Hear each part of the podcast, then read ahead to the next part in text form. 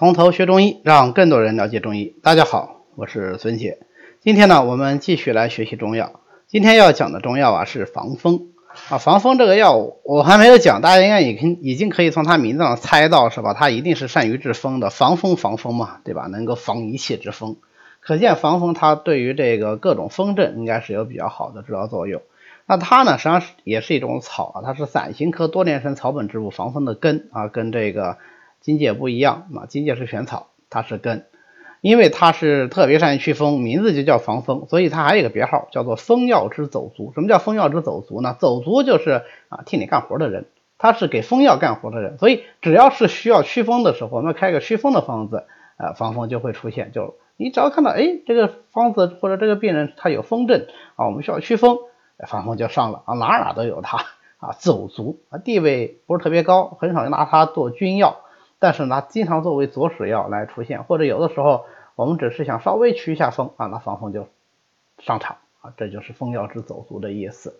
那防风这个药呢，它是辛甘为温的，归膀胱、肝和脾经，因为它辛而为温，归太阳膀胱经，太阳主表嘛，所以它能够发散表邪，又因为它防风啊，呃。就特别善于祛风。那说你不能因为它名字叫防风，就说它一定就善于祛风。对，这个是一个相互的，因为它善于祛风，所以才取名叫防风，对吧？那我们记忆的时候，因为它叫防风，所以我们就记住了哦，它就善于祛风。那从药性上来讲呢，它因为味辛啊，辛就能够散，然后又如肝经，肝就主风啊，所以呢，呃，辛又能散，为温走表，这样的药往往就有这个祛风的作用。啊，所以防风跟荆芥特别像，它们俩都不是一个严格意义上的发表药，就它们发汗力量并不强。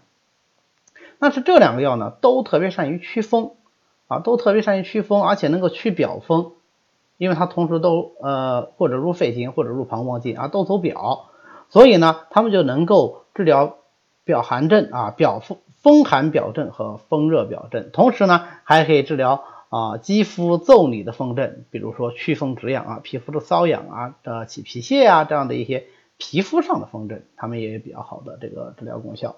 那对于防风来说呢，它被人们称为肝经之风药啊，啊，名字也叫防风啊，特别善于治各种风。那么风药有个特点，就是风能够燥湿啊，这个是天地造化之道。大家看那个风一刮起来，地面上水就被吹干了啊，这就是所谓的风能够燥湿，呃。防风作为一个典型的风药，那它也有燥湿的作用，所以它实际上是能够同时治疗风和湿的。风和湿联系叫什么？叫做风湿啊。风寒湿三气杂质合二为痹，所以它能够治疗风寒痹症，有祛风散寒、渗湿止痛的功效，特别善于治疗那种肢体啦、关节啦、拘挛疼痛啊啊这样的一些疾病。那另外一方面呢，其他的更严重的一些风症，有时候我们也可以去用防风。来治疗，当然我们前面讲它是走毒，所以很少拿它作为君药。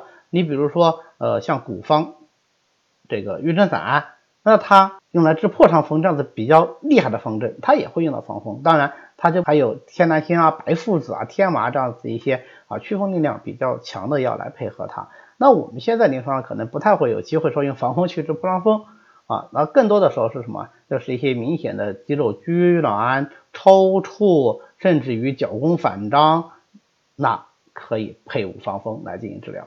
防风这个药跟别的风药的区别在什么地方呢？除了第一个，它风药之走足啊，这风的作用特别好，呃，它还特别润，就是比起其他的风药，它要润一些。因为风既然能够燥湿，湿就是水啊，所以风药往往也能够伤津液。所以我们说风性燥啊，它就是风药往往都比较燥。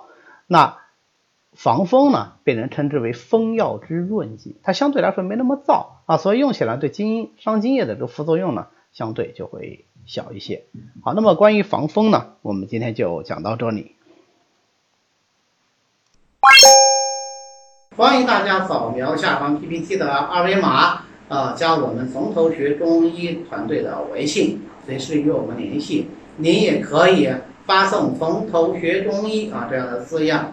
给我们的管理员，那么他会拉你入群的，这样你就可以跟其他的中医爱好者一起来讨论中医知识。谢谢大家，我们下次再见。